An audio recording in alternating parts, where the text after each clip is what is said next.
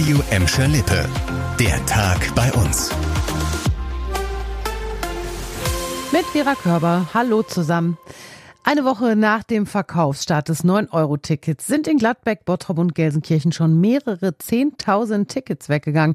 Die Bogestra hat bis gestern Abend gut 55.000 Tickets verkauft, die Festtische rund 34.000.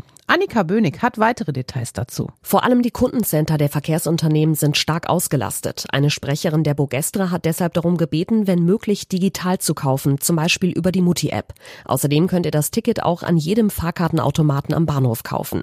Mehr als 10.000 Kunden haben sich laut Bogestra direkt schon alle drei Tickets für Juni, Juli und August gesichert.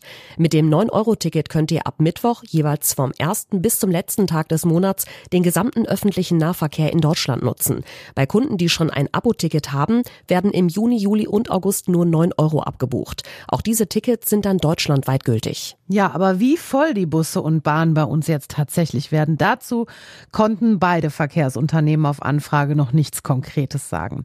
Ein Sprecher der Festischen meinte aber, alles was Rollen habe, das rolle auch. Die Bogestra weist außerdem darauf hin, dass es aktuell noch Kapazitäten gebe, um einen möglichen Ansturm zu bewältigen. Das liegt zum einen daran, dass man bei der Auslastung der Fahrzeuge noch immer nicht auf dem Vor-Corona-Niveau sei. Zum anderen sei im Sommer aber generell weniger los, weil eben viele aufs Fahrrad umsteigen oder im Urlaub sind.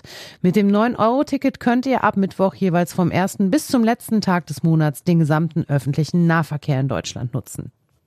Kommen wir zum Fußball und zwar zum FC Schalke. Der S04 muss in der ersten Runde des DFB-Pokals beim Oberligisten Bremer SV antreten. Das hat die Auslosung gestern Abend ergeben. Die Partie wird zwischen dem 29. Juli und dem 1. August in Bremen ausgetragen. Der genaue Termin soll aber in den kommenden Wochen noch bekannt gegeben werden. Der Bremer SV hat sich als Landespokalsieger Bremen für den DFB-Pokal qualifiziert. Aktuell spielt der Verein in Relegationsduellen um den Aufstieg Aufstieg in die Regionalliga Nord. In der letzten Saison war für Schalke im DFB-Pokal ja schon in der zweiten Runde Schluss. Ja, man hatte irgendwie das Gefühl, es endet nie, aber der Rechtsstreit um das Windrad auf der Gladbecker Mordbruchhalde könnte bald tatsächlich beendet sein. Die Politiker im Gladbecker Rat sprechen am Donnerstag über eine mögliche Berufung gegen das Urteil des Gelsenkirchener Verwaltungsgerichts. Die Richter hatten im März eine Klage der Stadt gegen die Baugenehmigung für das Windrad abgelehnt.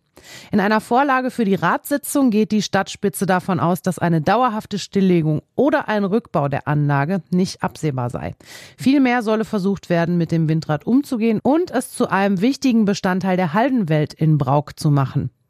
Seit Anfang Februar dreht sich das umstrittene Windrad auf der Gladbecker Halde und produziert grünen Strom. Das war der Tag bei uns im Radio und als Podcast aktuelle Nachrichten aus Gladbeck, Bottrop und Gelsenkirchen gibt es jederzeit auf radio und in unserer App.